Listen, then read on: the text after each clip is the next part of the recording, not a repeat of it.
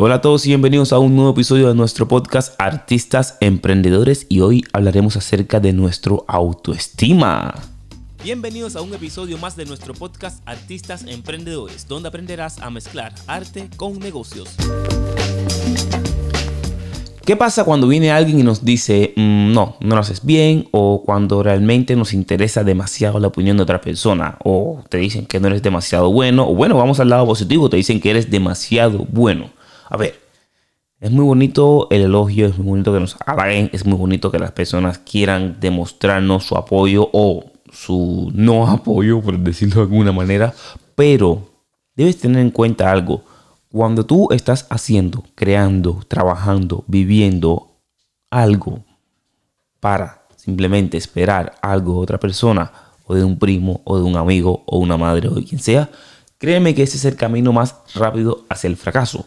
Porque al final eh, no estás viviendo tu vida, estás viviendo basado en lo que otras personas piensen. Y si corres con la suerte, por decirlo suerte, porque al final da igual, pero si corres con el hecho de que tengas personas que a lo mejor estén todo el tiempo apoyándote, eh, perfecto. Pero si pasa lo contrario, ¿qué haces? ¿Te suicidas?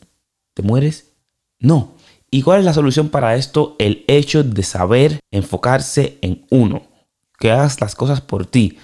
Tú, si vas a emprender, emprende por ti. Si vas a hacer un trabajo, hazlo por ti. Por ejemplo, en las redes sociales, cuando tú te dedicas a crear contenido para redes sociales, ¿qué pasa? ¿Cómo funciona esto? Tienes como todo. Personas que te quieren y tienes haters o los llamados haters. ¿Qué pasa con ellos? La gente, no, que todo el mundo me quiere y cuando te escribe a alguien algo feo, ya tú eh, como que te sientes mal. Oh, lo hice mal, lo tengo mal.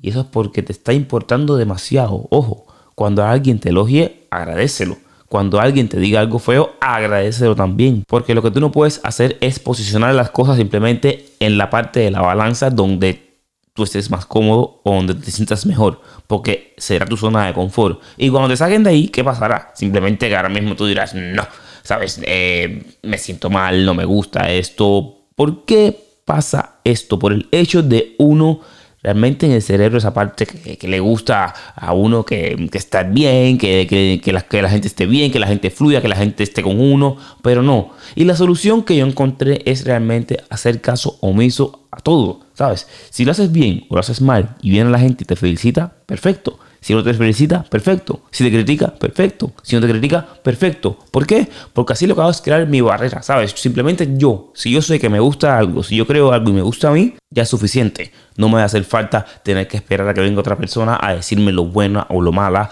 o lo perfecto o lo imperfecto o lo regular que yo soy. ¿Sabes? Siempre acepta críticas constructivas porque al final, a ver, no, no, no solamente meterte en tu burbuja y decir, no me importa lo que nadie diga, ¿sabes?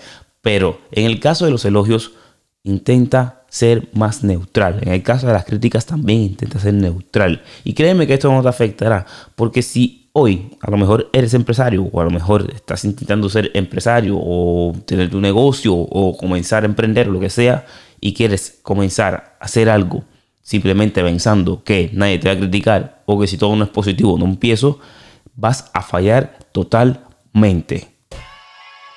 Y hasta aquí el episodio del día de hoy. Es tu turno de aplicar estos consejos que te serán muy útiles y nos vemos en otro episodio.